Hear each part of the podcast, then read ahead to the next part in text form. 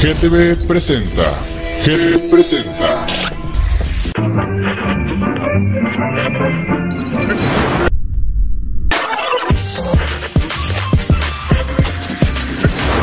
GTV, GTV presenta. GTV presenta.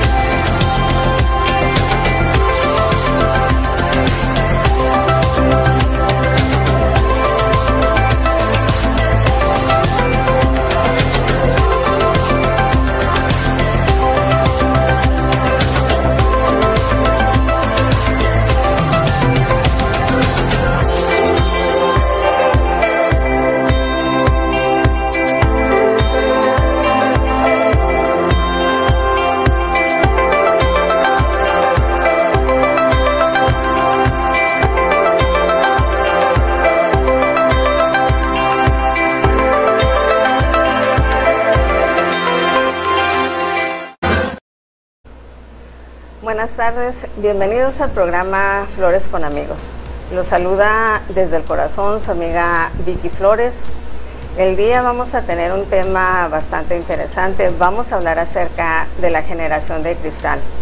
Y para mí es un honor tener el día de hoy como invitados al maestro, al doctor Jorge Galván, es maestro y doctor él es egresado de la Facultad de Contaduría y Administración, tiene el doctorado en estudios de desarrollo global. Eh, ajá, de, de, desarrollo global, también por la UABC. Y ha sido o fue subdirector de la facultad también. Tengo conmigo también como invitada, que también para mí es un honor tenerla el día de hoy por el tema que vamos a tratar, a la maestra y psicóloga Sonia Noreña yo en ella confío plenamente porque la conozco desde hace años, tiene una gran trayectoria en el ámbito de la psicología y pues obvio nos va a apoyar ella a hablar acerca del tema desde el punto psicológico. Y se encuentra también con nosotros una jovencita brillante que es actualmente estudiante de la Facultad de Contaduría, ha sido jefe de grupo, y subjefe de grupo, sabe ejercer el liderazgo y pues ha vivido esa parte de la generación de cristal. Y también nos acompaña el licenciado en contaduría Jorge Tapia Pérez, recién egresado y nuevamente es parte de, la, de nuestros estudiantes en la universidad porque está estudiando su segunda carrera como administrador. Él ya trabaja actualmente en una empresa reconocida de la localidad en el área de recursos humanos y nos va a apoyar acerca de cómo es la percepción en el ámbito laboral de esta generación. Pues bienvenidos a todos. Muchas gracias, por la invitación. Muchas gracias. El tema que vamos a abordar puede ser un poco delicado, pero es una realidad.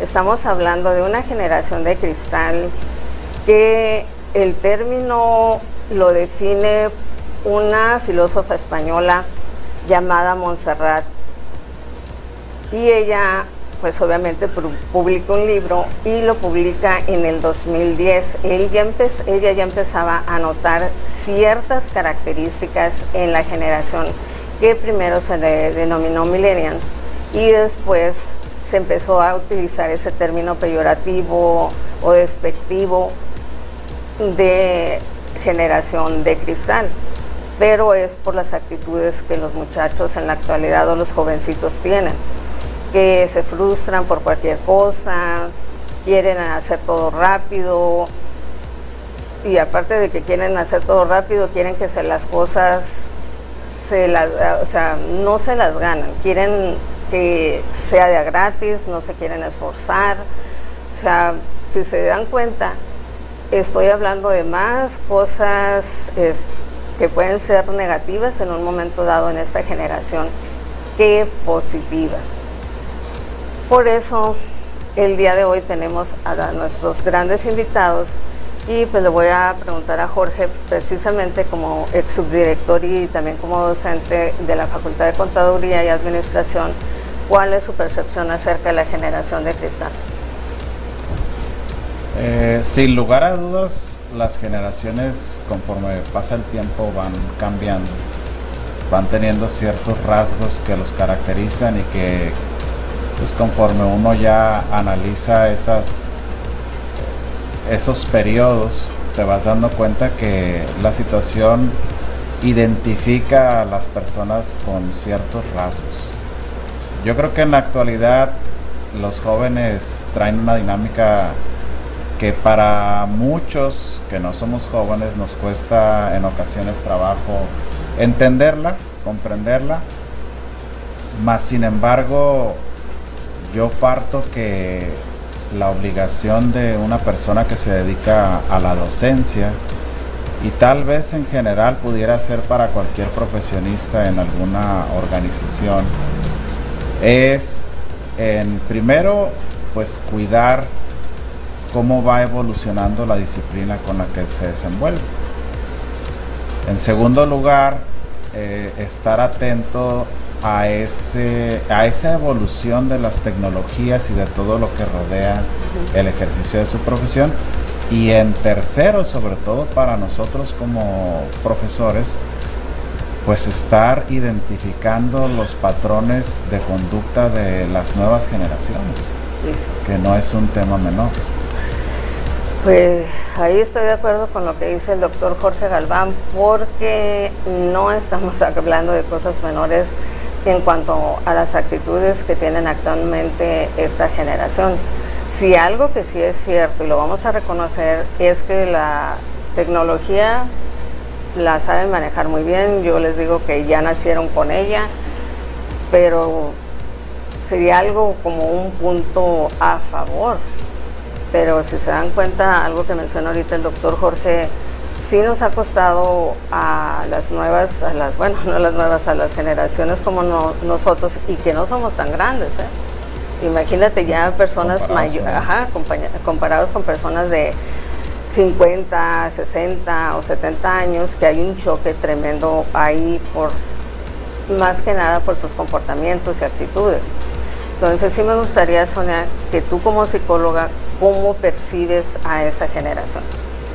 Bueno, coincido con el doctor Galván en que es una generación, eh, pues también producto de una sociedad, que como todos tiene eh, virtudes, tiene defectos y que yo considero que ante tanta diversidad y ante tantas opciones que tienen para poder elegir, el, la persona o el joven de esta generación tiende confundirse más, ¿no? Así es. Eh, la generación de cristal se caracteriza por esa fragilidad emocional para poder hacer frente a situaciones y retos de la vida propia, ¿no? Eh, a esa resiliencia, como se le llama, precisamente para afrontar las cosas. Y hay tanto, hay diversificaciones en todos los sentidos que pues para cuál te vas, ¿no? Hay tantas opciones. Antes te decían, ¿quieres el café este negro o con leche? No, nada más hay dos. Pero hay cappuccino, latte, machiato. O sea, entonces es un ejemplo entre tanta. Pues obviamente el joven se pierde, ¿no? Y también pues podemos decir que eh, igual que en otras generaciones los padres trabajan, pero también hay como no un distanciamiento, pero hay una falta de atención también en ese sentido. Entonces el joven como que crece solo. Así es. Eh, ante esas situaciones y bueno, pues yo siento que esa es parte de esa fragilidad, ¿no? Porque si bien los problemas de salud mental desde antes de la pandemia ya se habían incrementado, con esta eh, situación pues se vinieron a agravar y, obviamente el joven pues eh, se pierde, ¿no? Hay, hay, obviamente nacieron con la tecnología, la manejan súper bien, están preocupados por cuestiones medioambientales, les preocupa, eh, tan así que yo creo que muchos de ellos eh, no quieren ya, por ejemplo, tener hijos, ¿no? No ven como un futuro prometedor, ¿sí? Entonces ya no quieren tener hijos, ya no quieren traer al mundo gente que sienten que no va a poder este, salir, ¿no? Entonces yo pienso que también es producto de esta, de esta sociedad, de esta diversificación, que para mi punto de vista eh, se, fue al otro extremo. Si antes teníamos generaciones muy restrictivas, ahorita son muy permisivas y no hay límites, y debe haber límites para dar una estructura. Ahí está la clave en lo que dice nuestra psicóloga Sonia. Hay que poner límites. Por ejemplo, yo pertenezco a la generación baby boomers, y yo sí soy permisible con mi hija, pero pongo reglas, pongo límites. Yo sé hasta dónde la voy a dejar llegar y hasta dónde no. La cuestión es los padres que incluso, aunque no le presten atención a sus hijos, que los tienen en casa, que los apoyan y los apapachan de más. Hay una sobreprotección. Ahí es todavía, en lo personal siento que es más grave la situación cuando son papás sobreprotectores y si lo regaña el, su jefe de trabajo o si tienen algún problema o si lo regaña algún maestro, pues hasta el papá va y interviene. Y dices, oh, wow, pues si ya estamos hablando de un joven adulto, ¿cómo es posible que todavía el papá o la mamá esté haciendo ese tipo de situaciones? Y ahora sí, Francelia, voy a ver su punto de vista. Me gustaría que nos platicara porque ella pertenece a la generación de cristal, yo la conozco, fue mi alumna y no es como los jovencitos de la actualidad, que es algo que me sorprendió de ella, lo centrada y objetiva que es. Bueno, antes que nada, muchas gracias por permitirme estar aquí con ustedes para formar esta amena plática. Desde mi punto de vista, si yo no me considero de cristal, como nos llaman ahora en día en mi generación, porque estoy de acuerdo en que la educación está principalmente en casa, es responsabilidad de los padres por cómo me han ido educando. Por ejemplo, mis papás a mí nunca desde chiquita me dejaron estar tanto en, internet, sobre todo en Facebook, estaba mucho cuando yo estaba en secundaria. Fue cuando empecé a conocer más las tecnologías, porque realmente no estuve en un entorno tanto de ay, que me la pasara en la computadora, que me la pasara en celular. Realmente un celular lo tuve hasta que estaba en tercero de secundario. Entonces siento que eso ha, sido muy beneficioso en mí, que no me he englobado tanto en, tecnología como tal. Este, pues, Bueno, vamos a tocar el tema que usted y yo vivimos, de que compartimos una situación pues con muchos muchachos generación cristal. Yo veía en serio cómo sufría Francelia, porque ella no es generación, o sea, a pesar de que pertenece a esa generación, sí tiene valores. Ella subió a hablar conmigo una, en una ocasión por otra situación académica, después subió a hablar conmigo en la coordinadora de la carrera y en serio, un jefe de grupo en un salón de clases ejerce un liderazgo ella lo ejercía muy bien, la cuestión era el, el problema que se suscitaba con todo el entorno que estábamos viviendo. ¿Se acuerda, Francelia? Sí, la recuerdo muy bien. Platíquenos acerca de ese entorno que hasta se volvió hostil. Esa es la situación a veces también con las generaciones de cristal, que unidas se vuelven hostiles y hasta agresivas. Sí, fue, fue difícil, no fue imposible, porque nada es imposible, pero sí lidiar con compañeros de un carácter así, sí se, sí se tornaba algo estresante porque por más que yo trataba de hablar con ellos o aportaba ideas, ellos a veces me ignoraban o pues no les importaban mucho. Primero hacían mucho de que, ay, no, sí, es que hay que decir, hay que hacer esto, y al final de cuentas cuando ya queríamos hacerlo, no se daba la situación, pues. Y pues sí, es como pues estresante, saber, pues yo queriendo apoyarlos cuando después no, no querían. Y esa es una situación que en ocasiones esta nueva generación de cristal no se deja apoyar. Cree que todo lo sabe, que todo se lo merece, que a pesar de que nosotros tenemos experiencia, ya tenemos otro tipo de vivencias, no, o sea, no nos toman en cuenta. Y algo que mencionaba Francelia, el celular, a mí me parece increíble el cómo no lo pueden soltar, que literal yo les digo, ya es una extensión de, su, mano, sí o no, son Todos lo vivimos. A ver, ese fenómeno, ¿por qué se da? De que se vuelve el celular una extensión de la mano de ellos. Bueno, es que ellos nacieron con la tecnología, ellos nacieron, eh, aprendieron a que todo lo podían obtener a través de un clic, ¿sí? a través de un dispositivo en el que cada vez hay más cosas, ¿no? Ya están nuestras apps de los bancos, o sea, todo ya tiene una app, sobre todo después de la pandemia, esa situación que se volvió pues un recurso precisamente para enfrentarlo. Entonces, todo lo tienen disponible. Y obviamente nacen con eso, para nosotros resulta un poco difícil porque quizás muchos no nacimos con eso, pero para ellos sí, entonces sí es como una parte y genera una adicción. O sea, yo considero que sí es una adicción ya. el que tengan ese celular, el que no se puedan desprender de estar al pendiente de los mensajes de, las notificaciones y eso hace que a veces se pierdan, ¿no? Eh, sí podemos a veces, eh, por eso la docencia en este caso, eh, tenemos que trabajar un poquito con que usen eso, pero de una manera académica, pero sin embargo sí es un gran distractor en, en su aprendizaje. Demasiado.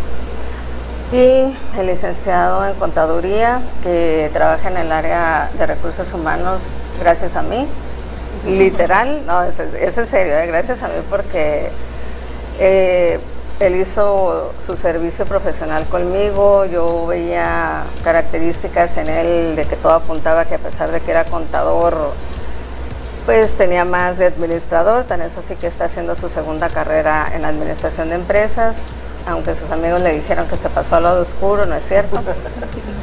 La administración es muy bonita, yo sé que usted tiene ese tipo de vivencias en su trabajo con esta generación de cristal, que eso es en lo personal lo que a los que trabajamos en la universidad o somos docentes y más eh, su servidora porque pues imparto la clase de recursos humanos, el que se les esté etiquetando a los muchachos como una generación de cristal, que para desgracia esa etiqueta está siendo negativa y al ser negativa, por ende, se les van a empezar a cerrar las puertas en los ámbitos laborales. Les voy a hacer un comentario que me hizo fuera ahorita para que nos platique Jorge las vivencias que él tiene en los trabajos. Cuando tuve invitada a la dueña, a Denise, que ya estuvo aquí en un programa, es dueña de un spa también muy famoso aquí en la localidad, ella me decía, es que a mí no me duran los empleados, me duran un mes y se me van. Les digo que tienen que abrir a las 7 de la mañana y resulta que no quieren. Y, pero eso sí, se me van a la pura hora. Si su horario es de 7 a 3, pues se van a las 3 de la tarde. Si les pido otra cosa adicional a lo que es su trabajo, ya no les gustó y se fueron. Entonces, ya para que una empresaria lo diga, es porque ya se está permeando ese problema a la sociedad y no se diga al ámbito laboral. Es correcto, doctora Vicky. Lamentablemente eh, hay muchas situaciones con mucha frecuencia con las personas eh, pues contemporáneas mías y esto afecta la productividad de la, de la empresa, tanto del área de producción como en las áreas de servicio al cliente. Y uno de los problemas es el mismo que comenta usted, el celular se ha vuelto una extensión y esto al mismo tiempo pues lo convierte en un distractor. Por lo tanto, uno, de los motivos eh, más comunes de los conflictos este, con mis contemporáneos es que tienen esa tendencia a utilizar el celular en demasía y por ende la productividad en sus áreas eh, baja. Y al momento de que se quiere aplicar una sanción, estos pues se molestan y se van. y abandonan el trabajo y pues es problema para la empresa. Y deje, a mí me ha tocado escuchar que de amigas que tienen hijos de generación cristal que cuando sí están trabajando y les llama la atención el jefe, les dicen, ah, hija o hijo, no pasa nada, deja el trabajo, aquí te ayudamos, aquí te mantenemos. Y yo no digo nada, obviamente los escucho, pero lo primero que se me viene a la mente, ¿qué clase de hijo estás formando? Que no lo estás enfrentando a un mundo real en donde va a tener problemas con sus jefes, con compañeros de trabajo, que son los famosos conflictos laborales, y lo tienes que enfrentar a la vida, no lo puedes tener en una burbuja color de rosa. ¿Sí o no? Es correcto. Y algo que nos explicaba la psicóloga del trabajo con la que tenemos nosotros es que a las personas eh, jóvenes pues se les hace más fácil eh, para no cumplir una jornada de 6 a 3 de, de 6 de la mañana a 3 de la tarde, mejor pues me meto a vender cosas por el Facebook o mejor me meto a, hacer bailes de TikTok para tratar de ser un influencer. Y muchas veces esto no, hay, no, es, pues no es benéfico.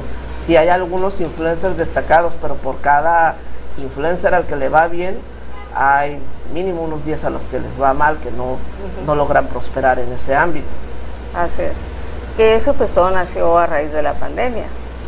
¿Cómo podemos empezar a tratar esa situación, Jorge? A empezar a inculcar que miren, algo que sí les voy a hacer mucho énfasis, a nosotros a nivel profesional como maestros no nos compete educar. Nosotros estamos para preparar a los profesionistas.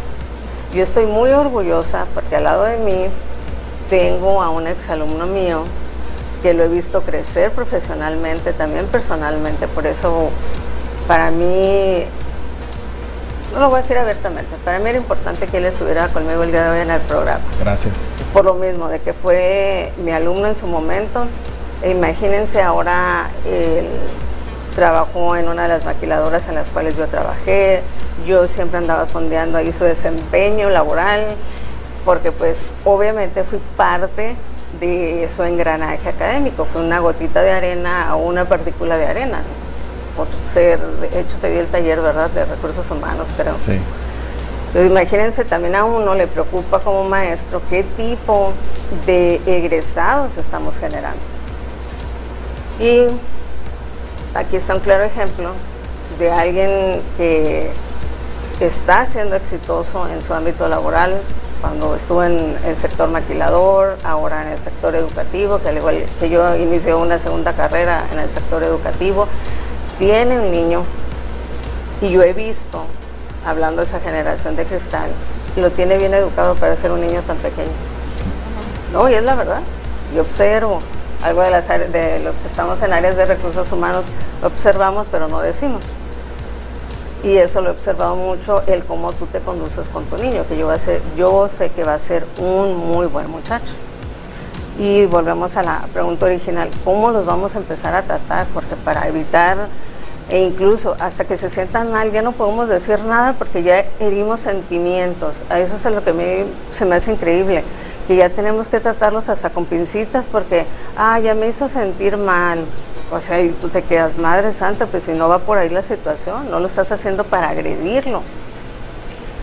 Yo por lo que uno observa y vive y pues de lo que puedes leer, creo que aquí un grave error que se ha cometido en, las sociedades modernas es que los padres en los hogares tratan de compensar la ausencia. Con eh, una serie de cuestiones que tal vez no sean las, las idóneas en un proceso formativo. Acá, haciendo esta labor para la que dicen que pues nadie nos educa, que es eh, tratar de, ser un buen padre, una buena madre, eh, siempre es enfrentar las situaciones de la forma más real posible. Tratando de explicar los pros y contras de algunas conductas o de eh, los posibles resultados que vayan a, a obtenerse de hacer algo bien o lo que uno considera que está bien, porque también es muy subjetivo, ¿no? Ujú. Lo que para mí puede estar bien, para otra persona puede no estar bien. O una consecuencia negativa de, de- de tus actos. Entonces, acá sí es una labor bien titánica. Los Sí, tiempos sí. modernos eh, son tan acelerados y tan exigentes que lamentablemente las condiciones en las que nos desenvolvemos en nuestros hogares no son las idóneas. Y por ello está siempre la añoranza de personas eh, como nosotros, la maestra, que somos más grandes, de decir, es que antes era mejor, es que antes nos formaban diferente. En aquellos tiempos la mayoría de las madres estaban en el hogar y eran un, un- un eje bajo el cual se conducía. Hoy en día por las exigencias financieras y laborales No se puede. y de hecho la propia búsqueda de la realización de las mujeres las hace también tener sus metas profesionales y tener que elaborar jornadas extenuantes completas día con día, al igual que lo hace el padre. Entonces yo he observado que esa ausencia la tratamos de compensar bajo estas prácticas que ahorita hemos venido mencionando, que chocan con el comportamiento de las distintas instancias que en una sociedad están interactuando constantemente. ¿no? Así es. Miren, algo que yo noté de Francelia, porque les digo que algo que nos enseñan en áreas de recursos humanos es a ser muy observadores y aparte tienes que ser objetivo. Observo conductas, ciertos comportamientos, lenguajes no verbales. Entonces, cuando pregunto quién es el jefe de grupo, y es, los dos han sido, ¿eh? En su momento. Y me voy a referir ahorita a Francelia. Yo a Francelia, en las pláticas que tuvimos, es una jovencita muy centrada y, como les dije hace rato, muy objetiva. Yo, por ende, cuando empezamos a platicar la primera vez, luego, luego pensé, tiene unos padres que le han puesto límites, que la han educado bien, por eso así es ella. Ahora, yo nada más quiero que usted me diga si sí o si no. ¿Cómo es la dinámica en su ámbito familiar, Francela? Pues la verdad, en mi ámbito familiar sí me han puesto límites. Es, consideramos que son muy importantes porque debe de haber una línea entre padre e hijo. Tiene que existir el respeto. No nos podemos hablar de tú. No puedo estar al tú por tú con ellos porque yo les debo respeto. Así que por eso pues debo de aplicarme a sus normas, sobre todo si vivo en su misma casa. Claro, tengo que acatar sus normas y sobre todo respetarlos. Y la clave de toda la generación de cristal va a estar en, en el respeto, prácticamente en la educación del seno familiar y que les inculquen valores, que es el respeto. Por eso les decía, nosotros formamos profesionistas, porque algo que me sorprende es que luego le dicen a uno, eduque a mi hijo. Yo me quedo, discúlpenme, pero aquí no los educamos, ya los valores los tienen desde la familia. Podemos tener clases de ética, hasta ahí llegamos, o alguna materia que maneje la cuestión socioemocional de la persona, pero ya en educar no nos compete ni a las universidades ni a las empresas. Las empresas capacitan, les van a dar las herramientas teóricos prácticas para que las apliquen en sus ámbitos laborales.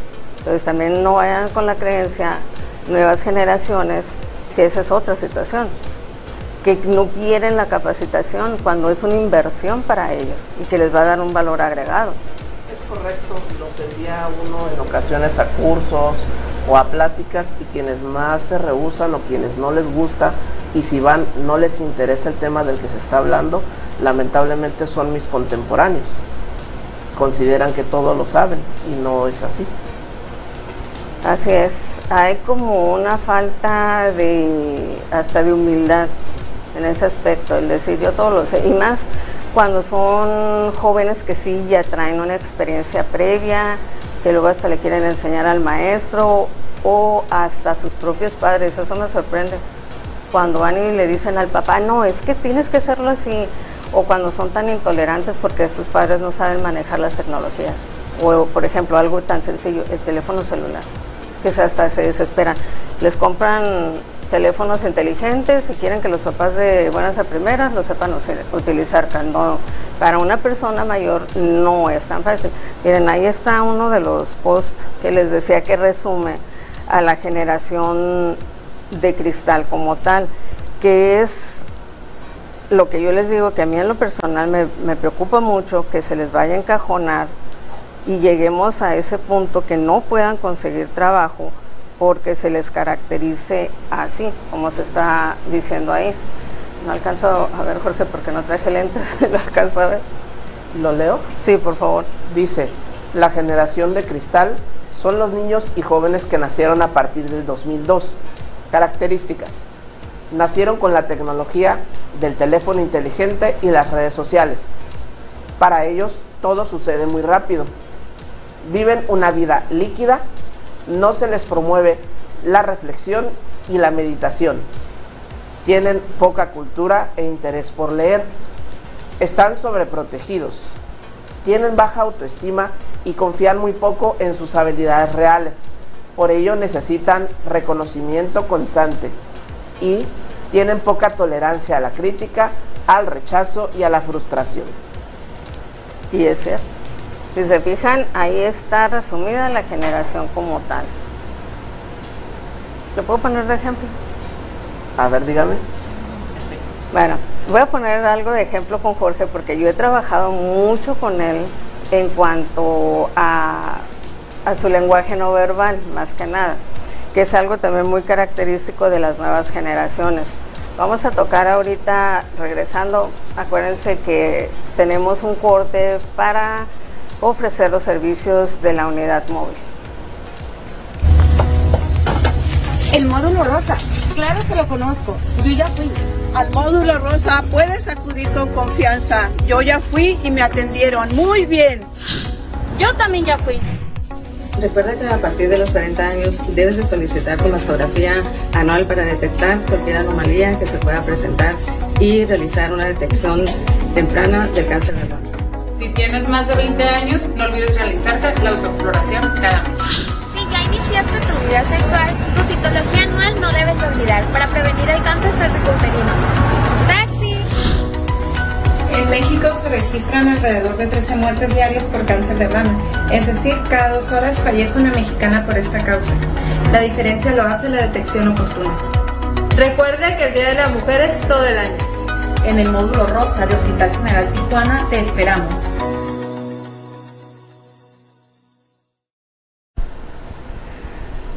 Pues recuerden que su servidora lleva a cabo una campaña para prevenir y realizar una detección oportuna del cáncer de mama y el cervicouterino. Vamos a estar el día lunes en el dispensario del Álamo con la unidad móvil, con la doctora para realizar estudios de Papa Nicolau. Llegamos a partir de las 7 de la mañana y la unidad móvil se retira a, las, a la 1 de la tarde. Ya tenemos una lista, pues un preregistro, pero a las personas que quieran acudir se les va a hacer el estudio gratuito del Papa Nicolau, se les va a entregar el vale de mastografía y se les va a agendar de parte del módulo rosa de, con mis compañeras de la Asociación Mujeres por Mujeres para que puedan ir a realizarse su mastografía gratuita. Y recuerden, háganse el estudio, animen a otras mujeres a que se lo hagan. Yo ya me lo hice, me lo hago cada seis meses junto con un ultrasonido. Y recuerden que en sus manos está su vida. Y pues vamos a regresar con el ejemplo de, de Jorge, porque pues a mí me preocupaba mucho que iba a egresar, que se iba a dedicar al área de recursos humanos y él como típica generación de cristal se me frustraba. Como lo tuve de prestado, yo me daba cuenta, cuando algo no le resultaba, era muy gesticular, se enojaba, yo le decía, no, no puede hacer eso. Tiene que controlar sus emociones, por más enojado que esté, no haga caras, no nada, y ya lo logró. Es correcto, sí, es uno de los eh, problemas que traemos nosotros, bueno, nuestro las personas que estamos en nuestro rango de edad y gracias a usted pues he trabajado un poquito en ello. Bueno, no un poquito, y mucho. Un mucho. La tengo carrilla. Porque si es un problema, ahora me toca a mí desde el otro lado de la cerca ver este ver esas conductas pues en los trabajadores de la empresa. Al momento de quererles dar una retroalimentación, o al momento de quererles platicar algo y que es para su bien, muchas veces sin afán de castigarlos, eh, de todas maneras hacen gestos, hacen caras, hacen muecas en señal de disconformidad, creen saberlo todo cuando no lo es así. Ahora me entiende, ¿verdad? Lo que le decía. Es correcto. No, para eso es las clases de, recursos humanos. Y es muy importante que aprendan a manejar su lenguaje no verbal, que ahorita los jovencitos pues nos lo dicen todo con la mirada. Cuando les decimos algo hasta siento yo que nos lanzan todos los cuchillos completos y nos quieren ahí pegar en la pared por las miradas, pues es a, es a lo que me refiero. Ahí, pues si se, yo no soy psicóloga, lo noté en él, yo sé que la UABC, y yo se lo agradezco, hizo, en cuanto nos reintegramos de la pandemia, una serie de cursos para poder manejar este tipo de situaciones. Yo los tomé todos, ¿eh? los 20 que dieron, los 20 los tomé, para manejar la ansiedad, la depresión, el cómo tratar a los alumnos en los salones de clase dependiendo de ciertas conductas. Pero a pesar de que lo hicimos, no podemos tampoco ser nosotros permisibles en los salones de clase, porque es algo que ellos ya traen desde su casa, o sea, ciertos comportamientos. Pero sé que tenemos que ser más tolerantes, pero que también ellos no abusan. O sea, me refiero a esa generación.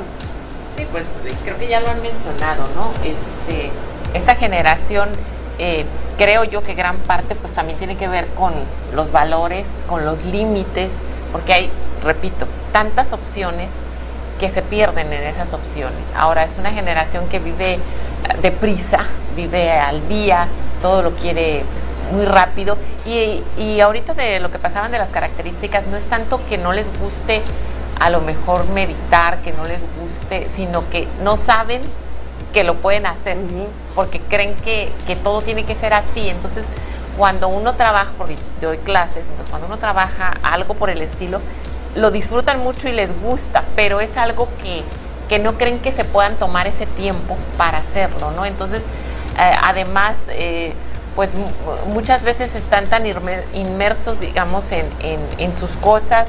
Y yo creo que, pues ellos son producto de la sociedad que nosotros les hemos de alguna manera creado, ¿no? Porque eh, esa falta de límites ahora se premia muchas cosas que no requieren de esfuerzo. Por ejemplo, si tú haces un video y ese video pega y tiene 20 mil likes, ya eres un influencer. Y el influencer pareciera que es una profesión, cuando no es una profesión porque no, no ha llevado ninguna preparación para ello. Pero ahora premian ese tipo de comportamientos, premian eh, cierto tipo de valores, de, de, cultura, de música, de muchas cosas que es fácil. Entonces el, el, el muchacho busca como decía un poquito el compañero, lo fácil, se aburre con facilidad, eh, pareciera que no le satisfacen las cosas, ¿no? Entonces siempre está en la búsqueda de algo diferente, que no le llena a fin de cuentas y muchos de ellos pues, por eso tienen problemas de salud mental, hay mucha ansiedad, mucha depresión, por ese vacío de su propia existencia, como que no encuentran algo que realmente los le dé un sentido. Y sí, Jorge. Sí, definitivamente, pero acá creo que el, tema es mucho más amplio y no podemos únicamente achacarle todos estos comportamientos a la a la generación. A la generación. Ahorita yo voy a comentar algo que hicimos nosotros atrás de también. incluso yo acá soy de la idea definitivamente que las personas que no estamos en esa generación, que no somos porque nacimos antes, tenemos también la obligación de irnos adaptando. Eh, yo lo he platicado con compañeros y me dicen, es que en mis tiempos los alumnos eran distintos. Le dije, sí, el gran error creo yo es que tú creas que tus tiempos van a seguir siendo los de ellos. Y acá tanto las escuelas como las empresas y las organizaciones de una sociedad moderna tienen también esa obligación de ir adecuándote a las formas, a la ideología de las personas jóvenes que ahorita pues están involucrándose ya en, como lo menciona Jorge, en el ámbito laboral con rasgos muy distintos a los de, a los de otros tiempos, ¿no? El ejemplo que ponía de decir que se van exactamente en cuanto concluye su jornada laboral. Yo creo que en el estricto sentido una persona en su sano juicio tendría que hacer eso. ¿Por qué? Porque es parte de buscar compensar con las otras actividades eh, la realización de tu ser, de, esa felicidad que uno debe de, buscar. En cambio, en otra época nos tocó a nosotros al trabajar en una en la industria maquiladora, tú podías casi quedarte a dormir ahí.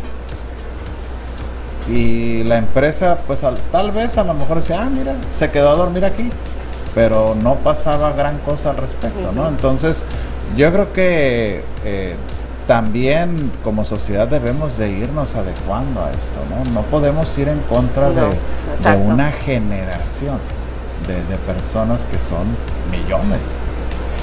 Exacto, nos tenemos que ir adaptando a ambas generaciones.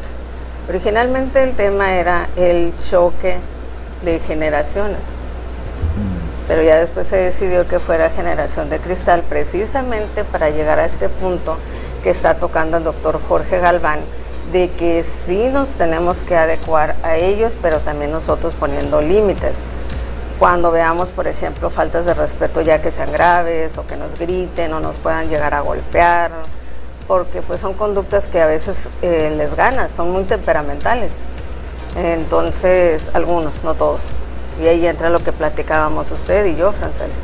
No podemos generalizar porque no todos son así. El caso es usted, Francel. Sí, eh, ahorita lo que está pasando con los jóvenes de mi generación es que se enfocan mucho en la salud mental, defienden mucho la salud mental. Por eso yo considero que ahora en estos años están estudiando mucho psicología, muchos estudiantes, porque les interesa mucho la parte emocional, estar más adentro con sus emociones, saberlas controlar, saberlas manejar. Pues sí, todo eso también está bien, pero también tienen que ver pues ver más allá, ¿no? También eso de los trabajos, que no quieren durar en los trabajos. Pues tienen que saber manejar una buena empleabilidad, porque si no, no van a poder durar tanto tiempo en los trabajos. Eh, pero también siento que en nuestra generación somos más conscientes de otras problemáticas, ya que tenemos al alcance de la mano en el celular tanta información que nos preocupamos como por el ambiente, nos preocupamos por el calentamiento global, y pues nos, gusta informarnos mucho gracias a las tecnologías. Y eso sí es cierto, nada más que también hay que saber cómo buscar esa información. Francelia me consta que sí lo hace bien, ¿eh? Y eso que no ha estudiado ni una maestría ni un doctorado, que es donde nos dan la, la, pauta para, pero llevan una clase de metodología. Las generaciones anteriores sentamos precedentes. A mí me, me tocó trabajar en una maquiladora coreana donde una mujer no podía ser gerente. Entonces imagínense los paradigmas de antes donde la mujer no podía accesar a esos puestos. Ahora ya se accesan a esos puestos, pero los sueldos no son equiparables a los que ganan los varones. Eso sigue siendo un hecho. La otra pauta que sentamos precedente es de que ahora ya se habla abiertamente también con las nuevas generaciones, violencia de género. Antes era algo que se ocultaba en las familias y el papá golpeaba a la mamá, porque también hay violencia de género para los hombres, ¿eh? no nada más las mujeres, también hay mujeres golpeadoras. Y ya es algo que se habla abiertamente, está hecho como tema, ya hay protocolos en, hasta en, las empresas para que se evite todo ese tipo, o lo que es el acoso laboral, que ya tenemos una norma que la regula, cosas que no se tenían, ya se están teniendo. Ahora, a las nuevas generaciones les toca hacer y abrir nuevas brechas, como lo hicimos nosotros en nuestros momentos. ¿Cómo lo van a hacer, Jorge? Esa es la gran pregunta. ¿Y sabe por qué se lo voy a hacer? Se lo estoy haciendo a usted. Jorge quiere dedicarse a la política. Por eso he trabajado mucho con él en la parte de las cuestiones de lenguaje no verbal, de emociones y eso, porque en política se tiene que ser muy imparcial. Entonces, si usted a futuro se visualiza como político, yo no creo que me plantee una estrategia de política, ¿eh? pero sí piense cómo van a hacer ustedes cambios que nuestras generaciones anteriores, estamos hablando que también las mujeres, acuérdense, lucharon, el 8M no es porque todas nos unimos, es una celebración bonita, es una conmemoración a que muchas mujeres fallecieron quemadas en una fábrica. Entonces, ah, nos podemos ir retrocediendo el cómo cada generación ha abierto el camino para otra. ¿Cómo le van a hacer ustedes ahora? Esa es la gran pregunta. Primeramente, pues es correcto lo que usted menciona. Varios de los derechos o muchos de los derechos y libertades que actualmente existen han sido gracias a la lucha de ustedes. Sin embargo, para poder este, seguir consiguiendo derechos y libertades, es necesario tener un orden y una disciplina. Evidentemente las generaciones anteriores, las que están en los puestos más altos de la escala jerárquica, no van a ceder si en nosotros notan eh, malas conductas, si en nosotros notan eh, indisciplinas, faltas de respeto, eh, impuntualidad, entre, entre otras. Bueno, voy a leer un comentario que me apareció ahorita el último, no, no, he querido leerlos, pero el maestro Daniel Águila menciona también algo muy importante. Ellos piden mucha comprensión de nuestra parte, pero ellos también nos tienen que comprender. Y lo, y lo hace mención él también, ellos nos deben de comprender, y es cierto, para que se rompa esa brecha generacional y no se vea tan distanciada, pues a las personas mayores hay que entenderlas yo, por ejemplo, yo le decía a Francelia cuando les di clase, es que yo no soy así, Francelia, dije, yo soy empática, ayudo mucho a los alumnos, soy bien apapachadora, hasta a veces les ando resolviendo cosas que no debo, porque el maestro a veces cosa mal hecha, porque ya voy ahora sí con Sonia. No somos sus psicólogos, yo los escucho, pero no les recomiendo absolutamente nada, los canalizo pero a veces por más que quiera uno, no se da a veces con el grupo que no se presta, es a lo que me refiero. Y aquí entra lo que dice el maestro Daniel Águila, pues hay que también ponerse en el lugar de nosotros, que es la empatía. A ver, Francelia, ¿cómo le haría a usted? Porque van a tener a futuro maestros mayores para entenderlos, que llegue el maestro, que se sea muy estricto, como uno que se nos acaba de jubilar, no, no, no el maestro Dani, que se jubiló hace ya como un año. Llegaba, celulares apagados, aquí se hace lo que yo digo, las metas a la plataforma, si no las vieron ni modo, no les tengo por qué recordar, porque van a tener maestros excesivamente estrictos. Considero que sí está bien que los profesores sean estrictos porque no todo el tiempo las personas van a ser blandas con nosotros y es lo que debemos de entender nosotros como generación porque, ay, que si nos gustan que nos hablen bonito, no me gusta que me regañen, no. Nos tienen que estar preparando los profesores para la vida laboral. La vida allá afuera es más dura, sí. a lo que me he platicado, ¿no? No, sí, es un hecho. Es muy dura, entonces considero que está bien que algunos profesores sean muy estrictos, sobre todo debemos de aprender a seguir instrucciones, a saber escuchar, a acatar lo que nos dicen, porque pues son órdenes como lo marcan su manual los profesores, ¿no? Tienen que acatar a cierto reglamento y a eso y a la forma en que nos van a evaluar y nosotros no, no deberíamos de quejarnos, debemos de respetar eso. Así es. ¿Y qué estamos haciendo ahora nosotros para entenderlos, Jorge? Pues eh, no hay como estarnos informando, capacitando, estar muy receptivos, eh, debemos de ser bastante empáticos eh, yo veo que se hace el esfuerzo, compañeros de edades más eh, avanzadas que la mía están ahí tratando de comprender y, de hacer un esfuerzo. Y pues también está en, la manera en que los muchachos eh, perciban todo ello, ¿no? Yo creo que es, es una labor de, de todos y las escuelas somos un- una parte Vamos a ser fundamental. fundamentales. Los hogares, eh, yo siempre parto que el hogar es eh, esencial, ¿no? No por nada se reconoce como la institución más importante en una Así sociedad. Lamentablemente, pues los hogares también cambian su dinámica.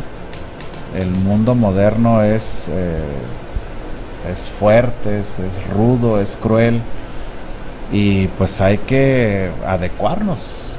La ley de la supervivencia de los seres vivos y humanos es así, ¿no? Entonces, yo creo que hay que estarnos documentando, hay que estar eh, en esa constante interacción también y tratar de derribar ese muro que en ocasiones eh, construimos las personas, ¿sí? Eso es Así fundamental. es. Y destruir esos muros ambas partes, tanto las nuevas generaciones como nosotros. Y pues a nosotros nos compete, yo la verdad me adapté rápido durante la pandemia a las nuevas tecnologías, yo sé que a algunos les pudo haber costado, pero es algo que ya es, llegó para quedarse. O sea, ya hay aplicaciones de todo tipo que yo me quedo sorprendida. Mi hija es millennial, sí, al inicio era media rebelde, yo tuve que hablar con ella y poner límites en el sentido de que es hija única, imagínense todavía peor el asunto de cuando son hijos únicos, yo creo que se lo merecen todo. No, si es, bueno, no sé, Francela, ¿es hija única? Ah, ok. No, me refiero a que se lo merecen todo, pero ellos no entienden hasta que yo me senté a hablar con ella y le dije, tú, eh, su papá y yo hacemos, o le dije, tu papá y yo hacemos un gran esfuerzo, porque obvio queremos que nos superen, eso es un hecho, y ustedes yo creo ya lo notaron en sus padres, y Jorge pues ahorita lo va a vivir con su hijo.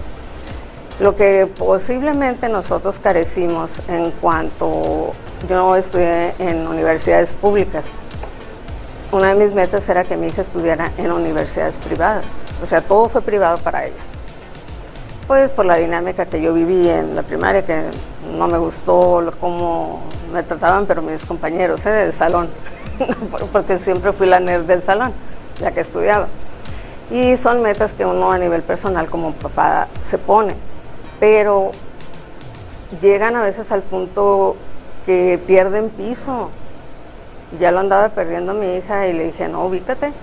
Le dije, nos cuesta mucho a tu papá y a mí trabajar. Le dije, trabajamos, sí fuimos padres ausentes, entre comillas, porque le dedicamos el tiempo de calidad, pero se le hizo ver que para que ella tu- estuviera el acceso a muchas cosas que nosotros en su momento, su padre y yo no los tuvimos, nos costaba el trabajar horarios en Maquila, que son horarios de entrada y no hay horario de salida.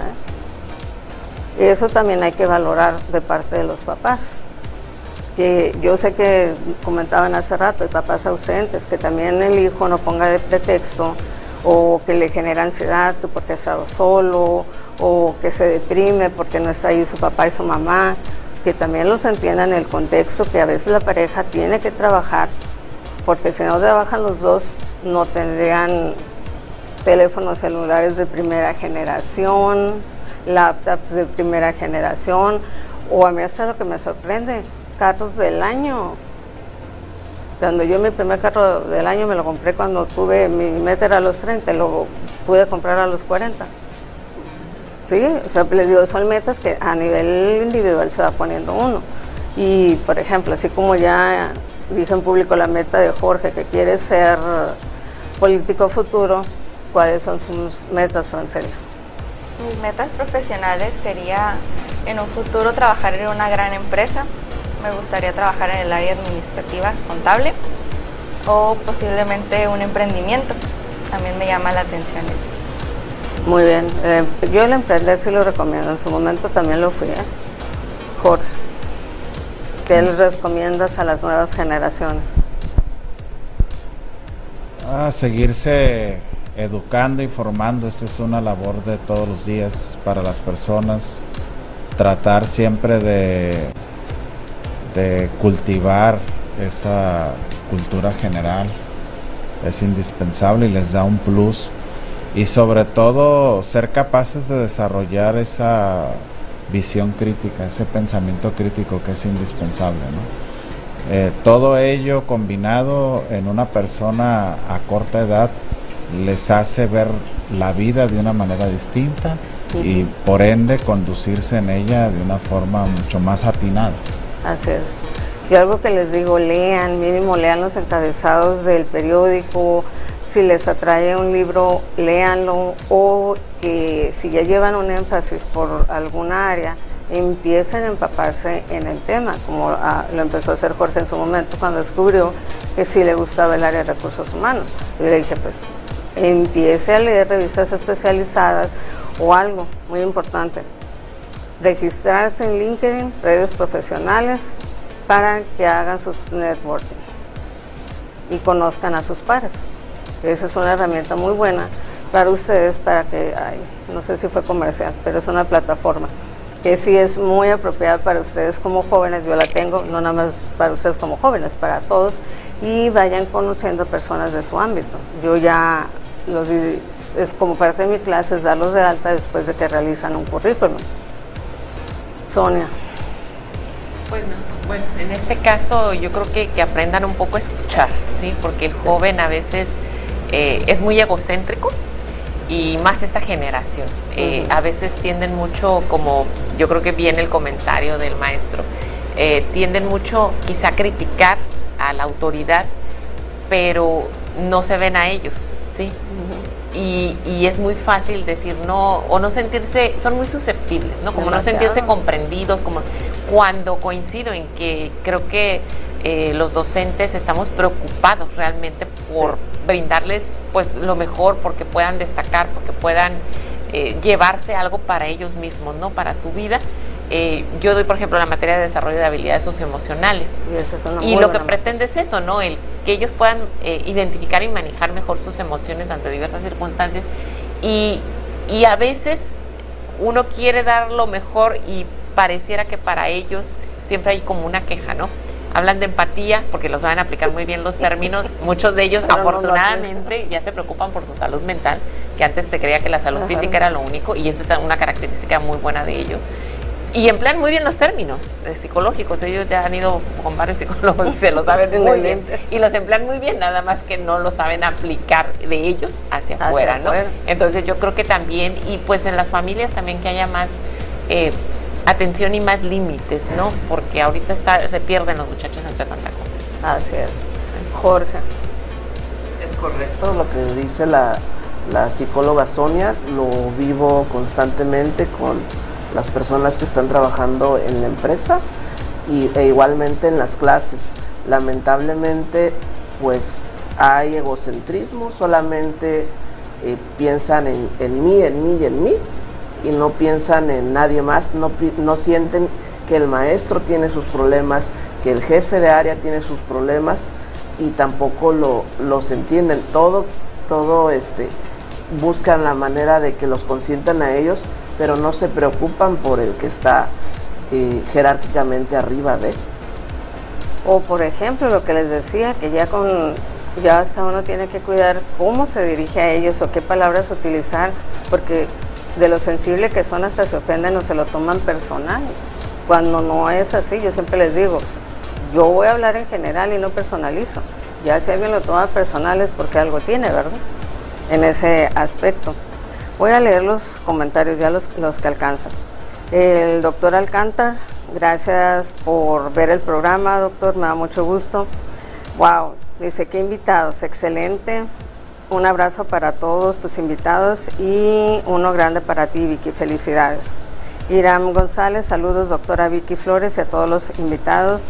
Judith García, buenas tardes, amigas. Saludos desde San Diego, California. Excelente tema. Urban Gourmet, saludos, doctora Vicky y a sus invitados. Es la voz oficial del programa en mis promocionales. Ya lo conocieron en un programa. Julia Luquín, y Miriam y María de Jesús Silva Morales también lo están viendo. Sé que Julia sí nos comentó, Miriam, sé que también comentaste al inicio del programa, pues ya sabes que te quiero mucho y de hecho esta campaña va a estar dedicada para ti. Judith García, Saraí Eunice Tenorio les comparto este interesante programa y Carlos Soto y agradecerles a todos ya los que no alcancé a pues a darles las gracias por vernos el día de hoy y más que nada por lo interesante del tema. Se dieron cuenta, fue muy bien manejado por mis cuatro invitados, muy buen nivel, de mis dos jovencitos, que son mi orgullo también en la facultad, y de mi queridísima amiga Sonia, nuestra psicóloga, y del doctor Jorge Galván, que ya dije al principio porque lo quería que era el programa, porque es mi orgullo. No, estoy muy orgullosa de muchos de mis exalumnos, pero ahí lo tengo, a él lo tengo cerca. Y recordarles que nos sintonicen la próxima semana. Vamos a tener un diseñador local, Amorche, va a venir con sus diseños. Ya acuérdense que este programa es versátil, así que no se lo pierdan. Agradecerle a Toñito, nuestro floor manager, que nos atendió el día de hoy, a Gabriel en, en cabina y a alguien que se me ha olvidado estarle dando su reconocimiento, que semana a semana me viste desde hace tres años, a Victoria Fuentes de BF Clothing por los outfits que luzco todos los sábados. Y nuevamente un agradecimiento de nuestra parte. Gracias a ustedes por estar el día de hoy aquí en el programa y animarse a tratar ese tema porque luego no quieren o les da algo de cierto temor. Que tengan un excelente fin de semana y un abrazo de mi parte. Muchas gracias.